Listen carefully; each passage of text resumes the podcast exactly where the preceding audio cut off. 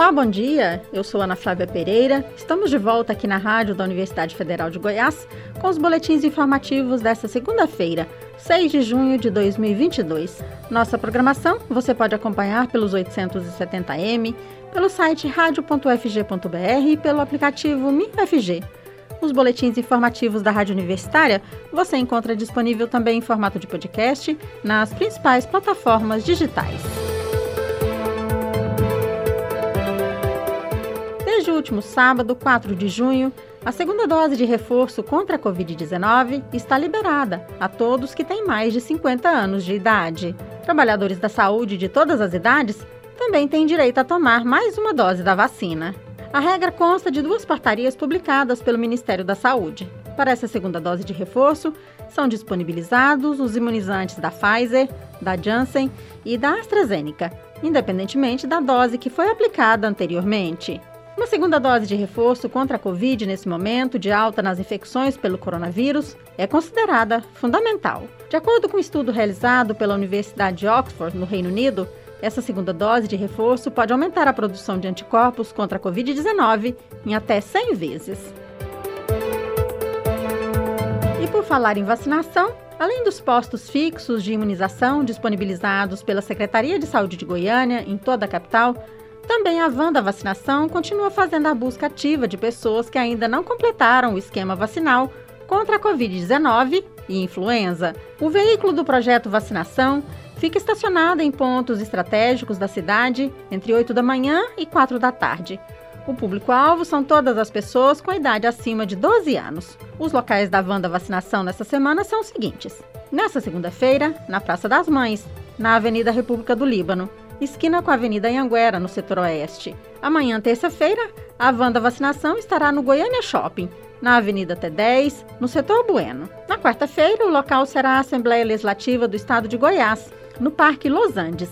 E na quinta-feira, a van da vacinação estará no Paço Municipal, também no Parque Los Andes. Na sexta-feira, a vacinação itinerante será na Escola Municipal Maria Helena Bretas, no setor Urias Magalhães. E nesta segunda-feira, a testagem ampliada para a Covid-19, realizada pela Prefeitura de Goiânia, passa a oferecer 9 mil testes diários, cerca de 1.500 exames por ponto de testagem. Hoje, os locais de testagem com agendamento na capital são a Praça A do Conjunto Fabiana, o CEPAL da Vila Bajá, a Praça João Batista no Jardim Primavera e a Associação dos Moradores do Setor União.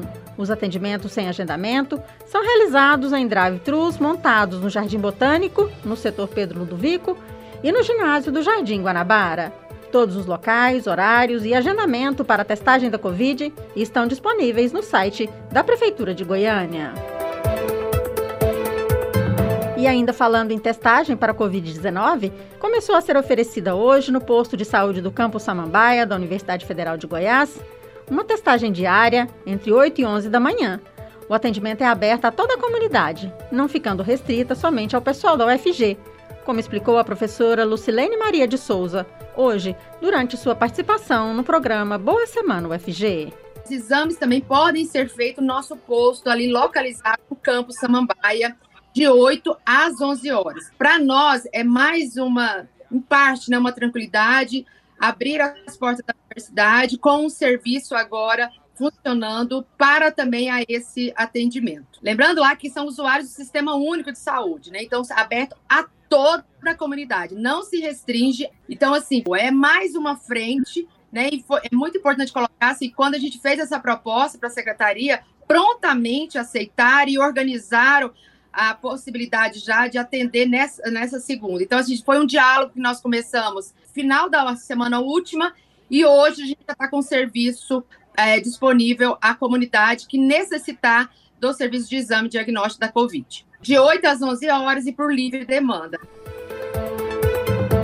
Segundo dados da Secretaria de Saúde de Goiás, divulgados ontem, 90% dos leitos de UTI destinados a pacientes com Covid-19 estavam ocupados em todo o estado. Das 50 vagas disponíveis, 43 tinham pacientes.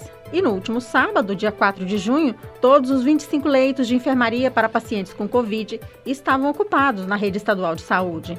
Embora o número de leitos destinados a pacientes para Covid tenha sofrido uma grande redução em Goiás, o crescimento de infectados pelo coronavírus, que precisam de atendimento hospitalar, começa a causar preocupação.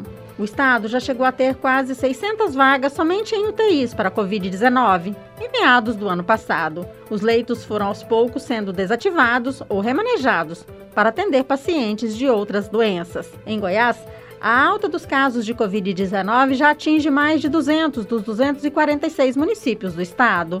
Detalhamento divulgado pela Secretaria de Saúde Estadual mostra que algumas cidades do interior registraram até 70 vezes mais casos nos últimos 30 dias, na comparação com o mês anterior. Em 24 horas, entre quinta-feira, dia 2, e sexta-feira, dia 3 de junho, o estado registrou mais de 5 mil novos infectados pelo coronavírus. Em Goiás, foram aplicadas mais de 5 milhões e 770 mil doses das vacinas contra a Covid-19. Em relação à segunda dose e à dose única, foram vacinados pouco mais de 5 milhões e 142 mil pessoas e menos de 2 milhões e 300 mil tomaram a dose de reforço. Entre as crianças de 5 a 11 anos, 49,03% receberam uma dose da vacina. E ouça só, as campanhas nacionais de vacinação contra influenza e sarampo foram prorrogadas pelo Ministério da Saúde até o dia 24 de junho. As campanhas foram estendidas após a baixa procura da população pelas vacinas. Em Goiás, até a última sexta-feira, dia 3 de junho, a cobertura vacinal contra a influenza ficou em 41%, enquanto a do sarampo atingiu somente 28,50%. As campanhas de vacinação são voltadas a pessoas que compõem grupos vulneráveis, profissionais de saúde e crianças maiores de 6 meses e com menos de 5 anos. Em Goiás, são 965 unidades básicas de saúde espalhadas em todos os municípios, nas quais são realizadas as aplicações das vacinas.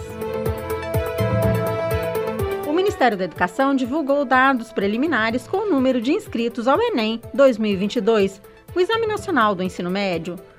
Foram quase 3 milhões e 400 mil inscrições confirmadas até a última sexta-feira, 3 de junho, o que representa aumento de 11,6% em relação a 2021.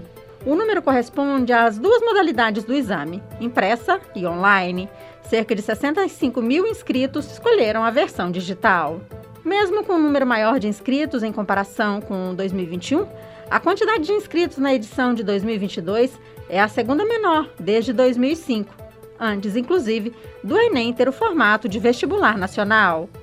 Em 2014, o Enem registrou mais de 9 milhões e meio de inscritos.